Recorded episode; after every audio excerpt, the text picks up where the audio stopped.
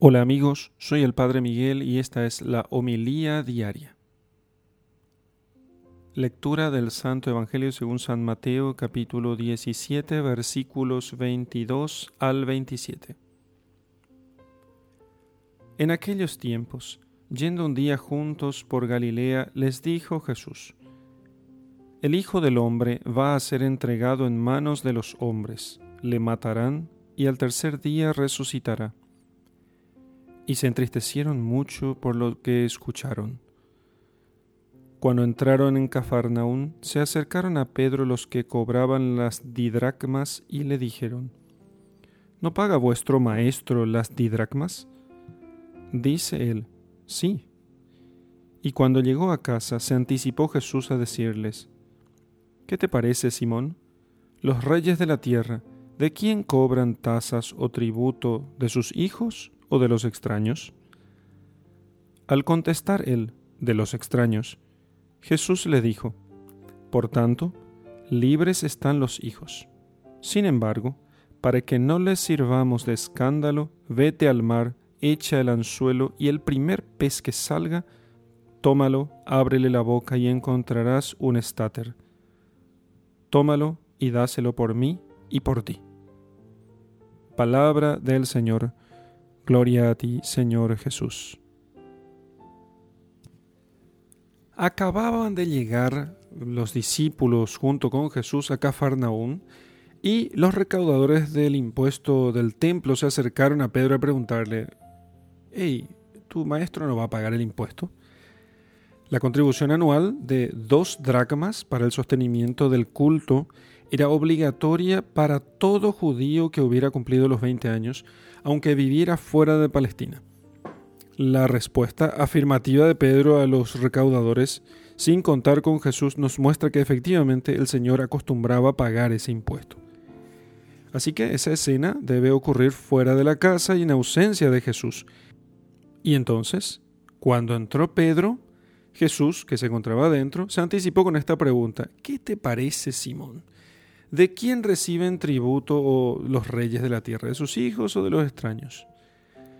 Eso porque bajo las monarquías antiguas el impuesto era considerado como una contribución especial en beneficio de la familia real. De aquí la pregunta de Jesús a Pedro, los reyes de la tierra, ¿de quién cobran impuestos o censos? La respuesta era bien fácil. De los súbditos, de los extraños, había respondido Pedro. Entonces los hijos, concluyó el Señor, están libres, no pueden pagar impuesto al templo. Ante este tributo del templo, Jesús se encuentra en el mismo caso que los hijos del rey respecto al censo debido al soberano, y al declararse exento, enseña que Él es el Hijo de Dios, que Él no debía pagar el impuesto al templo, puesto que Él es el Hijo del dueño del templo. O sea, Él está en su casa, es el hijo del rey y no está obligado a pagar el impuesto, ni ningún tributo o censo.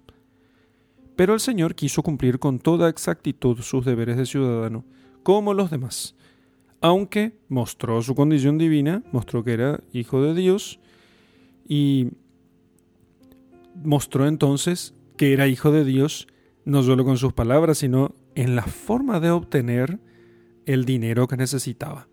Este pasaje del Evangelio, que solo recoge San Mateo, nos muestra también cuán pobre era Jesús, que no posee ni siquiera dos dracmas, una cantidad pequeñísima, casi insignificante. También nos muestra la distinción que el Señor hace con Pedro al pagar por los dos. Dice, para no escandalizarlos, ve al mar, echa el anzuelo y el primer pez que saques, ábrele la boca y encontrarás un estáter, bueno, o sea, una, una monedita que valía cuatro dracmas.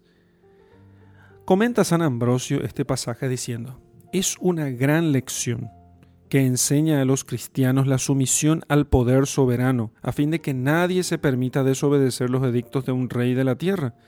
Si el Hijo de Dios ha pagado el tributo, ¿crees que tú eres mayor para dejar de pagarlo? Aún él, que nada poseía, ha pagado el tributo, y tú, que buscas los bienes de este mundo, ¿por qué no reconoces las cargas del mismo? ¿Por qué te consideras por encima del mundo? Así termina San Ambrosio. De este y de otros pasajes del Evangelio podemos aprender que si nosotros queremos imitar realmente a Jesucristo, tenemos que ser buenos ciudadanos que cumplen con sus deberes en el trabajo, en la familia, en la sociedad, que cumplen las leyes, que son cumplidores de lo que nos mandan, siempre y cuando aquello sea no, no, no se oponga a la ley de Dios. Hay que pagar los impuestos justos, hay que votar en conciencia, hay que participar en las tareas públicas. Así que hay que amar y respetar las normas de una convivencia honrada y no dudar jamás de que esa sumisión leal al deber será también un vehículo, un, camino para que otros descubran la honradez cristiana, que es siempre fruto no de una especie de servilismo con el Estado, sino fruto del amor divino. Y entonces, viendo cómo los cristianos son fieles, son honrados, ellos también así encuentren a Dios. En el nombre del Padre, del Hijo y del Espíritu Santo. Amén.